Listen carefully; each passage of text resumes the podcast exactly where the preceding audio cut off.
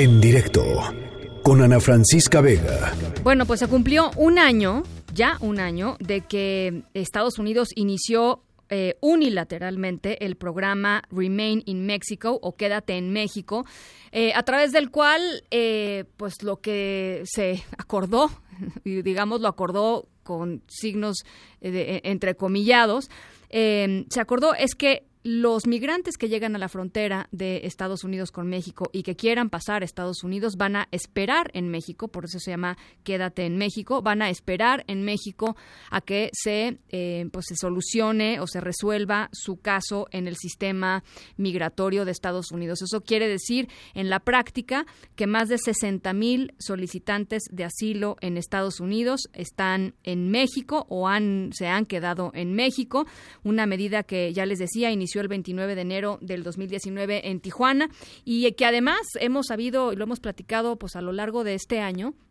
Además, se han resuelto muy, muy pocos casos de asilo en Estados Unidos. Entonces, la gran mayoría de estas personas, pues literalmente están viviendo en México en condiciones eh, muy poco favorables. Por eso queremos platicar con Daniela Burgi Palomino, codirectora del Latin America Working Group, el WOLA, o el Grupo de Trabajo sobre Asuntos Latinoamericanos. Eh, eh, yo te agradezco, yo te agradezco mucho, Daniela, que nos tomes esta llamada y nos compartas un poco cuál es pues cuál es su perspectiva de lo que está sucediendo con este programa Remaining México. ¿Cómo estás? Buenas tardes. Buenas tardes y muchas gracias por tenerme. Y justamente hoy, hace un año, fue cuando la primera persona, el primer solicitante de asilo, en, eso, en esa ocasión de Honduras, fue retornado a México bajo esta política. Hoy estuvimos en las calles, aquí en Washington, D.C. y en varias otras ciudades de la frontera, eh, así como en la Ciudad de México, justamente para exigir que esta política se acabe, se termine, eh, porque lo que hemos visto eh, con respecto a los impactos a lo largo de este año largo han sido realmente violas, graves violaciones a los derechos humanos por el resultado de esta política. Tenemos cerca de 60 mil personas, incluyendo familias, niños, principalmente de Centroamérica, pero también de Venezuela, de Cuba, de Ecuador, que se encuentran actualmente en la frontera, en, la, en el lado mexicano, como, bien dices, esperando meses eh, para su cita en la corte. Eh, y han habido más de 800 casos de los que sabemos que se han reportado públicamente en que estos solicitantes de asilo se han enfrentado con graves violaciones a los derechos humanos, desde tortura, desde eh, violaciones, eh, violencia sexual, eh, situaciones en que mujeres se han encontrado con sus niños durmiendo en la calle. Entonces consideramos que, que los impactos realmente han sido graves, están aumentando la crisis humanitaria en, en la frontera y justamente hoy terminamos el día, cerramos el día de este aniversario muy lamentable eh, con eh, el comunicado del Departamento de Seguridad Interior de Estados Unidos que se va a ampliar en la política aún más a incluir a brasileños, también eh, mandando brasileños a que esperen en México. Esto no es una población que se había considerado anteriormente y creo que justamente habla de los objetivos del gobierno con esta política, que es hacer que más y más migrantes, solicitantes de asilo en necesidad de protección, se queden esperando en el lado mexicano y realmente nunca lleguen a tener su oportunidad de presentar su caso en las cortes.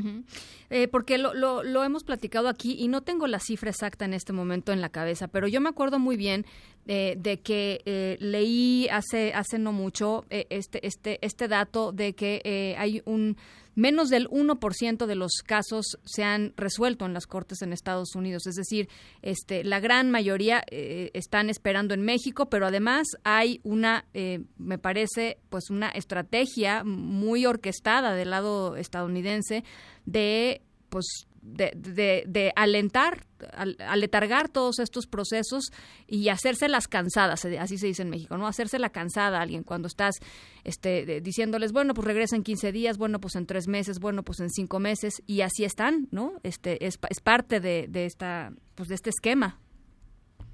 Es correcto, la gran mayoría, estamos hablando del 98% de las personas que se encuentran bajo esta política, eh, que han sido sujetos a esta política, no tienen acceso a un abogado porque eh, pues como una persona estando en el lado mexicano de la frontera va a poder tener acceso a un abogado que abogado estadounidense que conoce las leyes de Estados Unidos. Eh, yo personalmente pude observar en una corte de inmigración de San Diego cómo las personas llegaban bajo esta política.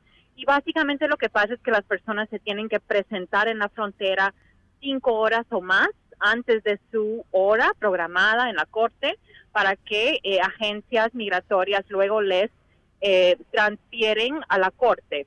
Simplemente, y ahí tienen que esperar horas, simplemente para tener menos de cinco minutos en frente de un juez, eh, con muy poca información, sin acceso a un abogado, para, como tú bien dices, solamente el juez le diga que tiene que regresar en meses.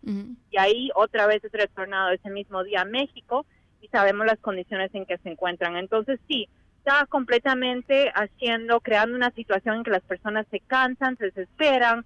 Y han habido muchos casos, como los casos lamentables que hemos visto a lo largo del año, en que las personas se desesperan al punto de querer cruzar la frontera con sus propios medios, ¿no? O con un coyote y en condiciones muy riesgosas. Por eso.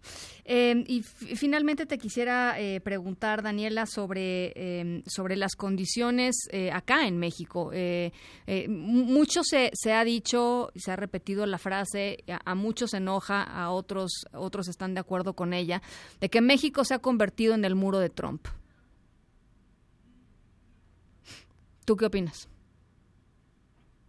Estamos viendo desde Estados Unidos eh, eh, con muy mucha preocupación las acciones recientes del gobierno mexicano.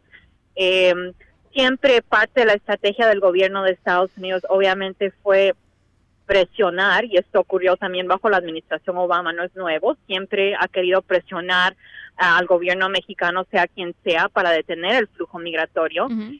pero las acciones recientes creo que realmente demuestran un cambio muy fuerte en la política eh, de derechos humanos, de protección a los derechos de migrantes que eh, el gobierno mexicano había prometido.